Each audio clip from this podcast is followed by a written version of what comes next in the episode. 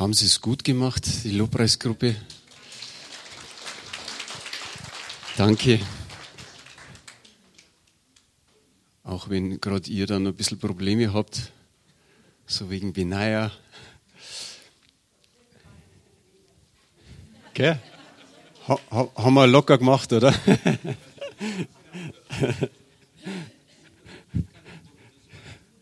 ja, der kleine, der kleine Bruder. Jonathan Jim, wir werden nächste Woche, bist du nächste Woche da? Frag mal deine Eltern. okay, weil ich habe mir gedacht, wir werden nächste Woche, mich haben auch die Ranger gebeten, dass wir nächste Woche für die Ranger beten und dann würde ich auch für die Kinder beten, für den, für den Schulanfang. Wenn nicht, dann kommst du mal extra zu mir, oder? Ihr habt ja mitbekommen, dass wir eine Männer-WG haben. Gestern ist der Jonas Schröpfer eingetroffen. Jetzt hat er sich da drüben hingesetzt. Sei herzlich willkommen nochmal. Er war ja schon im August mal hier. Er macht ein Praktikum ab Montag bei BMW. Auch da viel Segen. Manche werden vielleicht fragen, was ist mit der Elisabeth? Damit, damit ihr mich nachher nicht alle fragen müsst, sie ist übers Wochenende nach Würzburg gefahren. Da ist eine Reha-Freundin vom letzten Jahr, wo sie kennengelernt hat, und die hat sie eingeladen. So kommt sie erst heute Abend wieder. Der Reinhard hat die Einleitung super gemacht.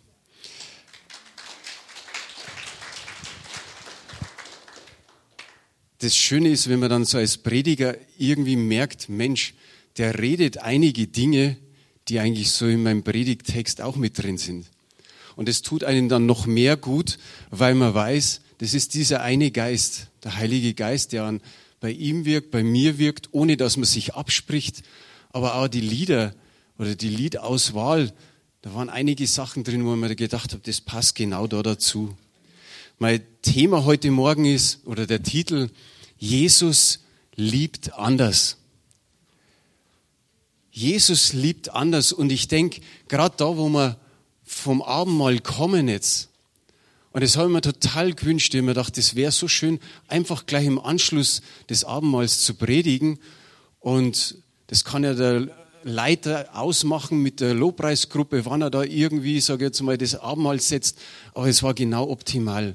Sodass wir auch da uns nochmal sicherlich in Gedanken hineingerufen haben in unser Herz, Jesus liebt anders.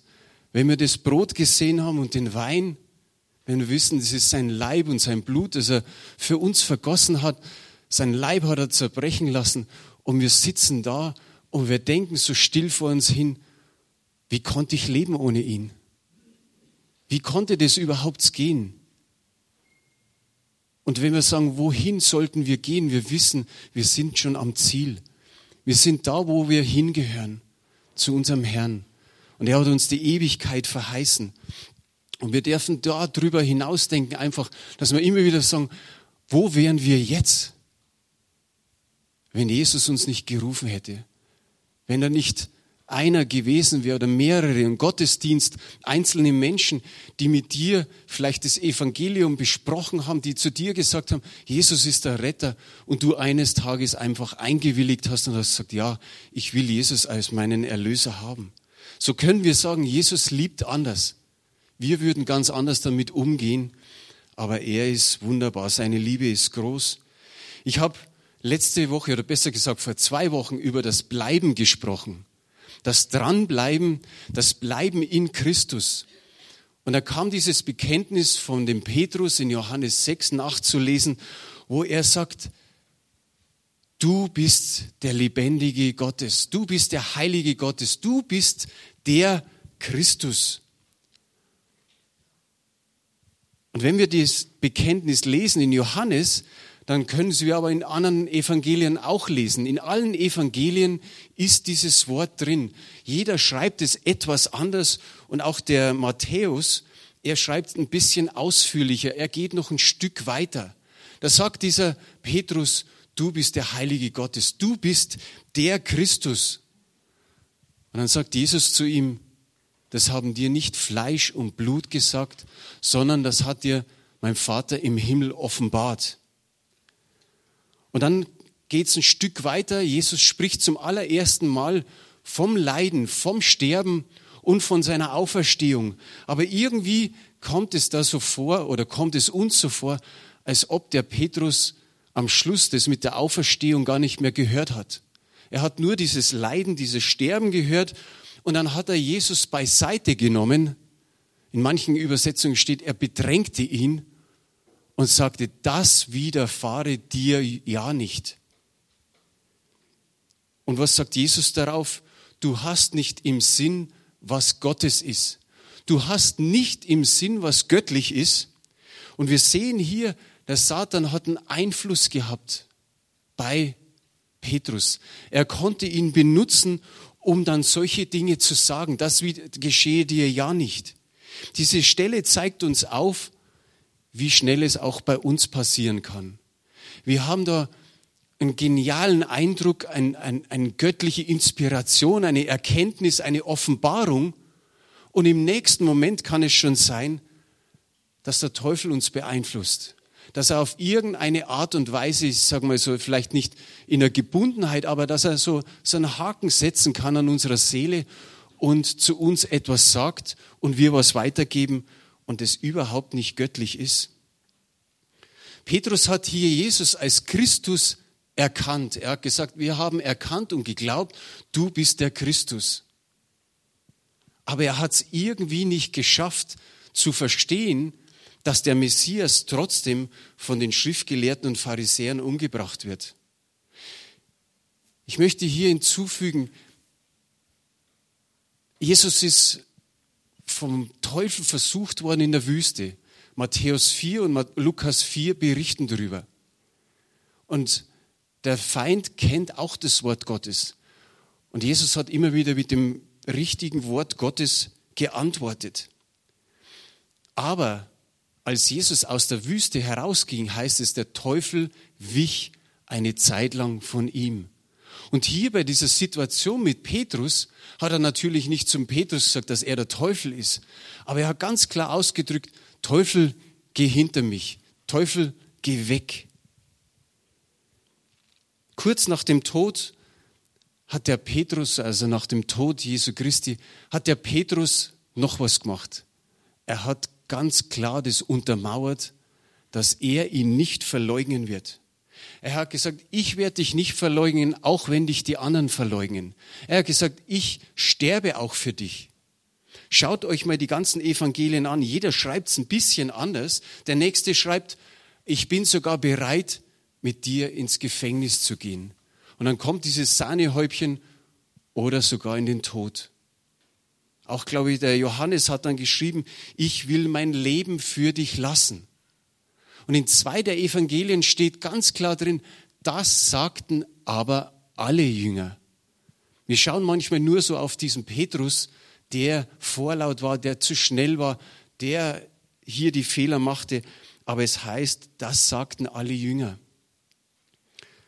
Dann kam die Verleugnung, dann kam der Tod und dann die Auferstehung. Und danach ist Jesus seinen Jüngern mehrmals begegnet. Einmal der ganzen Gruppe, einmal war es ein Einzelner, dann ist er den sieben begegnet, wie hier in dieser Geschichte. Petrus mit sechs anderen lesen wir in Johannes 21 ab Vers 15. Haben wir auf Folie.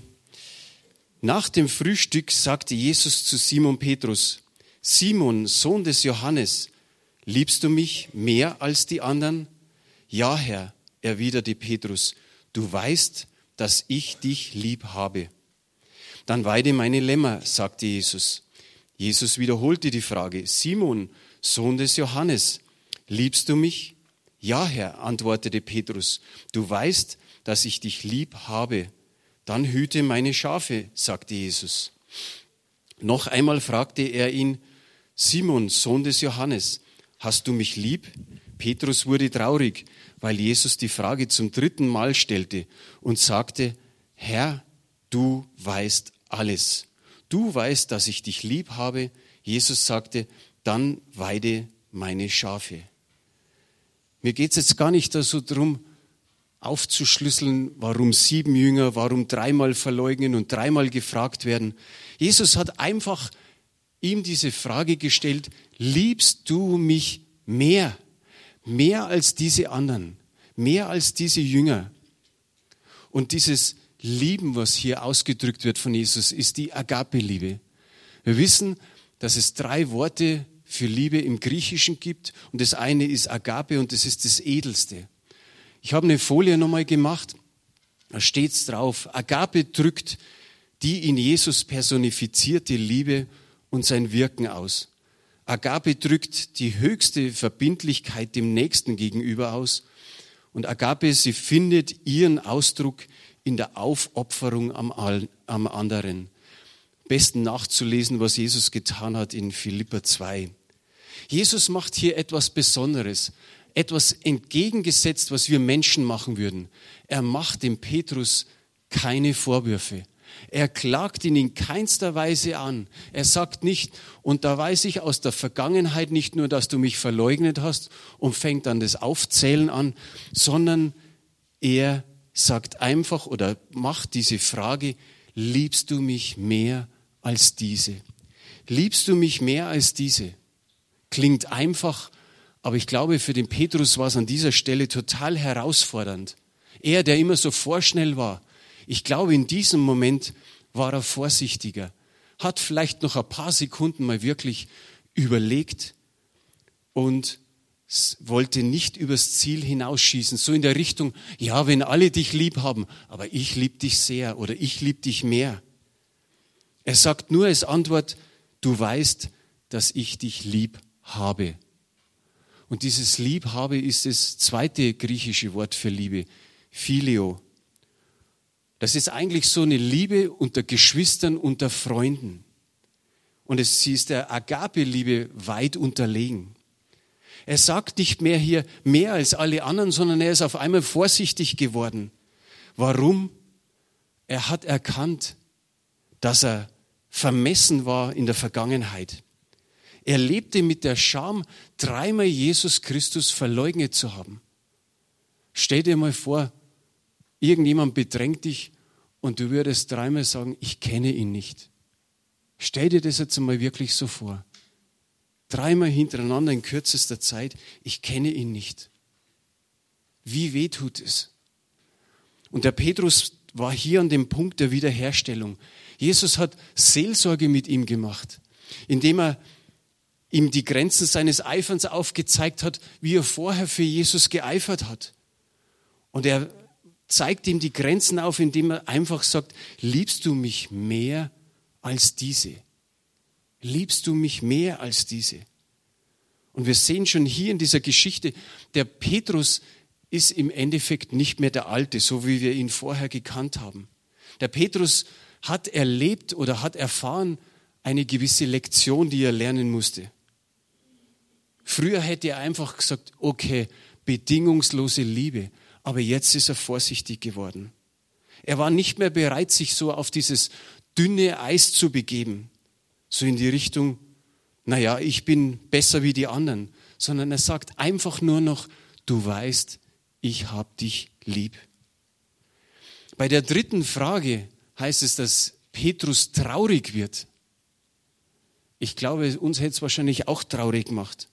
Aber dann sagt er, du weißt, dass ich dich liebe. Nein, er sagt jetzt, du weißt alles. Und ich glaube, das ist dem Petrus nochmal ganz neu bewusst geworden, dass Jesus alles weiß. Er ist drei Jahre mit ihm gegangen. Jetzt in diesem Augenblick wusste er es. Und er wusste es auch durch Mose, durch die Propheten und durch die Psalme. Die Sibylle hat letzte Woche unter anderem den Psalm 139 uns aufgesagt oder ein Teil davon. Mir gefällt der Vers 8 so gut. Psalm 139, Vers 8. Führe ich gen Himmel, so bist du da. Bettete ich mich bei den Toten, siehe, so bist du auch da. Dieser Vers erinnert mich an meine Kindheit. Da war ich nicht Christ. Da bin ich nicht in die Kirche gegangen. Aber da hatte ich ein Buch der Hase und der Igel. Ich glaube, ein paar kennen es, oder? Ich kann mich nicht mehr ganz genau so an die Geschichte erinnern, aber da war ein Wettlauf zwischen dem Hasen und dem Igel. Und es ist ja ganz logisch, dass der Igel unterliegt. Aber der Igel war schlau. Da gab es Igel Mama und Igel Papa. Und der Hase war auf der linken Seite und in der Mitte war so, glaube ich, ein dichtes Gebüsch, sodass man nicht durchsehen konnte. Und rechts stand der Igel Papa. Und vorne am Ziel war schon Igel Mama. Und ich weiß nicht, wie oft er hin und her gerannt ist, aber der Hase ist gerannt, was er konnte. Und komischerweise war am Ziel schon der Igel. Und als er wieder zurückrannte, war auch wieder der Igel. Also immer war der Igel schneller. Er war einfach überall da. Und, und dieser Vers erinnert mich so an das, dass Jesus überall ist. Jesus ist immer da. Wenn man auch meint und fühlt oder fühlt, er ist nicht da, er ist immer da. Er ist immer da. Er ist der Allgegenwärtige, er ist der Allwissende. Hiob hat einen genialen Vers, Kapitel 26, Vers 6. Das Totenreich ist aufgedeckt vor ihm und der Abgrund hat keine Decke. So ist es bei Jesus. Er weiß alles, sogar die, alles da, wo wir sagen, da ist dunkel, da ist tiefste Tiefe. Er schaut hinein. Nicht mal eine Decke ist für ihn drüber. Sprüche 15, Vers 11. Vielleicht hat die vorgestern jemand gelesen. Unterwelt und Abgrund liegen offen vor dem Herrn. Wie viel mehr die Herzen der Menschen. Und es ist genau das, was mir, mir auch immer so gefällt. Dieses, wie viel mehr, der Reinhard hat es angesprochen. Wir Väter, die böse sind, tun unseren Kindern Gutes. Wie viel mehr der Herr, der uns Gutes schenkt oder den Heiligen Geist gibt. Der Herr hat mehr wie Röntgenstrahlen. Er schaut durch unseren Körper hindurch. Er sieht unser Herz. Er schaut das Herz an. Ihr kennt die, die Story mit, mit, mit David. Da, da bringt der Isai, sein Vater, bringt alle Söhne. Und der Samuel steht da und er möchte den König salben. Und alle sind irgendwie äußerlich ganz gut. Aber Gott sagt, zu jedem, das ist er nicht, das ist er nicht, das ist er nicht. Da muss der Samuel den Isai noch fragen, ist da noch irgendeiner? Ja, der David, da hinten bei den Schafen. Und David kommt und Gott sagt, den Salbe. Das ist er. Er schaut das Herz an. In Jeremia 17, Vers 10 heißt es, ich, der Herr, kann das Herz ergründen und die Nieren prüfen und gebe einen jeden nach seinem Tun, nach den Früchten seiner Werke. Im Psalm 7, Vers 10, lass der gottlosen Bosheit ein Ende nehmen, aber die Gerechten lass bestehen. Denn du, gerechter Gott, prüfest Herzen und Nieren. Am Donnerstag hat jemand zu mir gesagt, ja, dieses auf Herz und Nieren prüfen, das ist so ein Spruch. Ja, das ist so ein Spruch, aber der Spruch kommt aus der Bibel. Der ist nicht irgendwo anders erfunden worden, sondern der kommt aus der Bibel. Und was wird heutzutage, dieses Wort oder dieser Satz wird oft genutzt, was wird heute alles geprüft? Nicht nur der Mensch oder irgendwelche Geräte, auch Maschinen, die, die Autos, alles geht irgendwo durch eine große Prüfung. Auf Herz und Nieren wird das Auto geprüft. Ich war in einer Werkzeugmaschinenfirma tätig und da haben wir einen 24-Stunden-Test gehabt, die Maschinen nochmal geprüft und dann nochmal einen 100-Stunden-Test drauf damit die Maschine wirklich bestens geprüft zum Kunden geht. Und hier wird der Mensch geprüft auf Herz und Nieren. Ich habe mir hier so hingeschrieben, das ist eine besondere Art von Gesundheitscheck bei uns Menschen.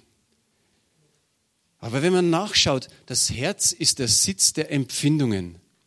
Die Nieren sind der Sitz der Gemütsbewegungen, der Lebenskraft und im alten Israel haben sie auch gesagt, des Gewissens. Also nochmal, das Herz ist der Sitz der Empfindungen, die Nieren, da heißt es, ist der Sitz der Gemütsbewegungen, Lebenskraft und des Gewissens. Und der Petrus ist hier geprüft worden von diesem Herzens- und Nierenprüfer. Und was hat Jesus gemacht? Hammer ausgepackt und drauf die Axt und Kopf weg. Hat er ihm irgendwo den Kopf gewaschen oder wie man so schön sagt, die Leviten gelesen? Oder hat dann irgendwie gesagt, jetzt gehst auf die Ersatzbank, da verdamme ich dich einmal für ein paar Jahre, überlegst einmal, was du angestellt hast und hol einen Ersatz für dich? Nein. Warum? Weil Jesus einfach die Menschenherzen kennt. Er ist mitfühlend, er ist gnädig, er ist barmherzig, er ist liebevoll. Denken wir einfach an die Tränen, die Petrus vergossen hat. Es heißt doch an dieser einen Stelle, er weinte bitterlich. Als er ihn dreimal verleugnet hat, weinte er bitterlich. Jetzt haben wir gerade gesagt, Jesus weiß alles, Jesus sieht alles. Er hat sich nochmal kurz umgedreht, wie er abgeführt worden ist. Was muss das für den, den Petrus für ein Schmerz gewesen sein? Aber auch Jesus hat mitgefühlt. Jesus hat ihn nicht verdammt, sondern er war mitfühlend. Er, in ihn jammerte es, steht an vielen Stellen. Es jammerte ihn zum Beispiel, wie er das Volk Israel gesehen hat, dass es keinen Hirten hatte. Wenn man das jammert ja mal übersetzt, dann kann man sagen, wie wenn sich das Herz im Leibe umdreht oder sogar die ganzen Organe im, im Leibe umdrehen. Wir ja nicht wissen, was das für ein Gefühl ist.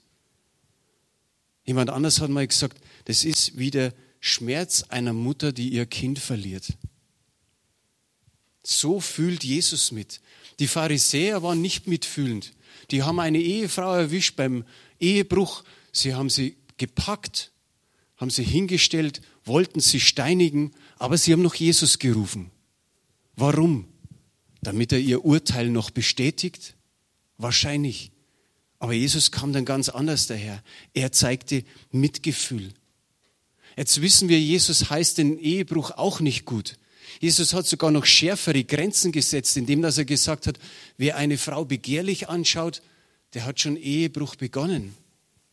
Aber er hat mit, Mitgefühl gezeigt, er hat sie nicht verdammt, obwohl sie vielleicht Verurteilung verdient gehabt hätte.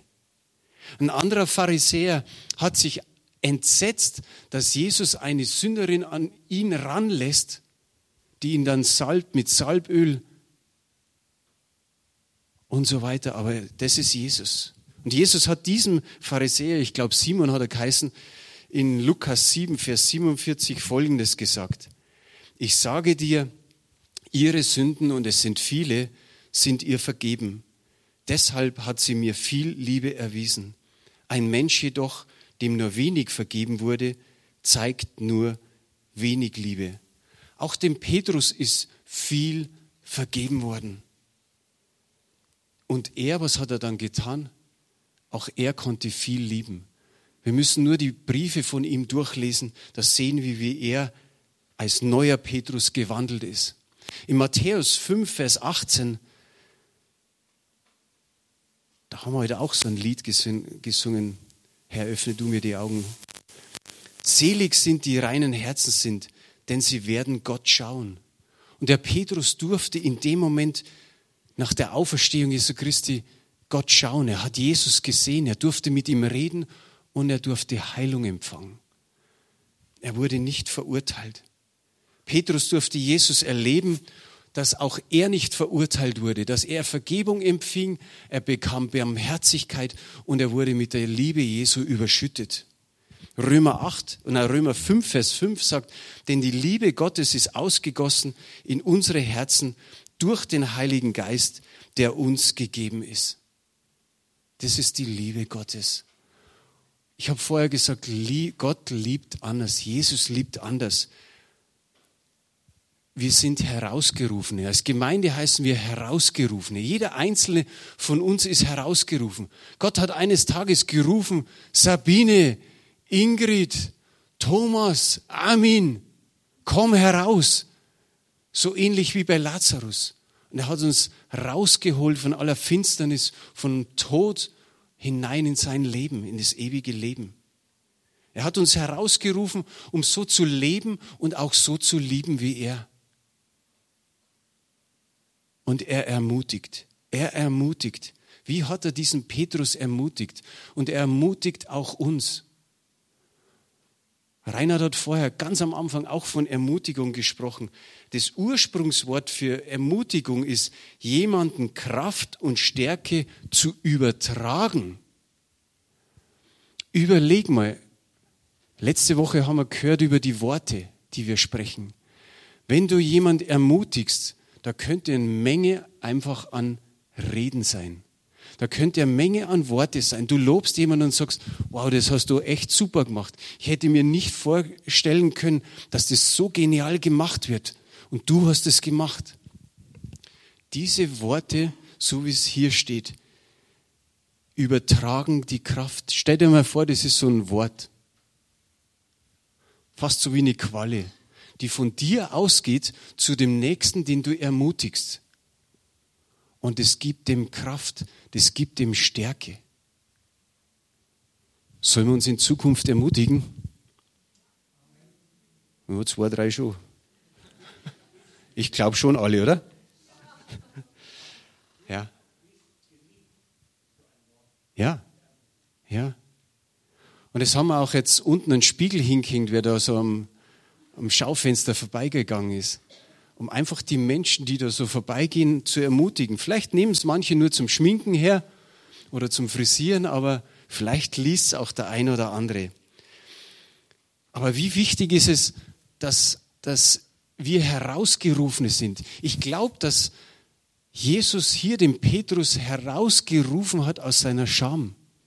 Die Scham, ihn verleugnet zu haben.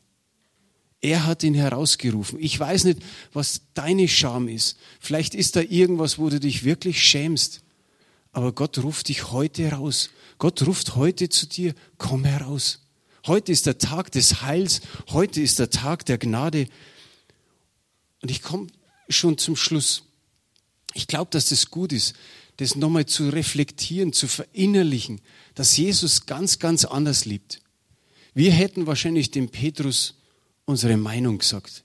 Wenigstens mal einfach richtig unsere Meinung gesteckt. Vielleicht wären wir danach auch lieb mit ihm umgegangen. Aber da hätten wir gesagt, das kann ja wirklich nicht gehen. Aber Jesus hat es ganz anders gemacht. Wir fragen einfach, liebst du mich? liebst du mich? Und ich, es wäre vielleicht gut, wenn wir nur mal ein Lied spielen können, dass du das einfach sacken lässt, wieder was vom Abendmahl und von der Predigt gekommen ist, einfach zu sagen, er liebt anders. Ich bin geliebt. So wie der Roland gesagt hat, du bist geliebt.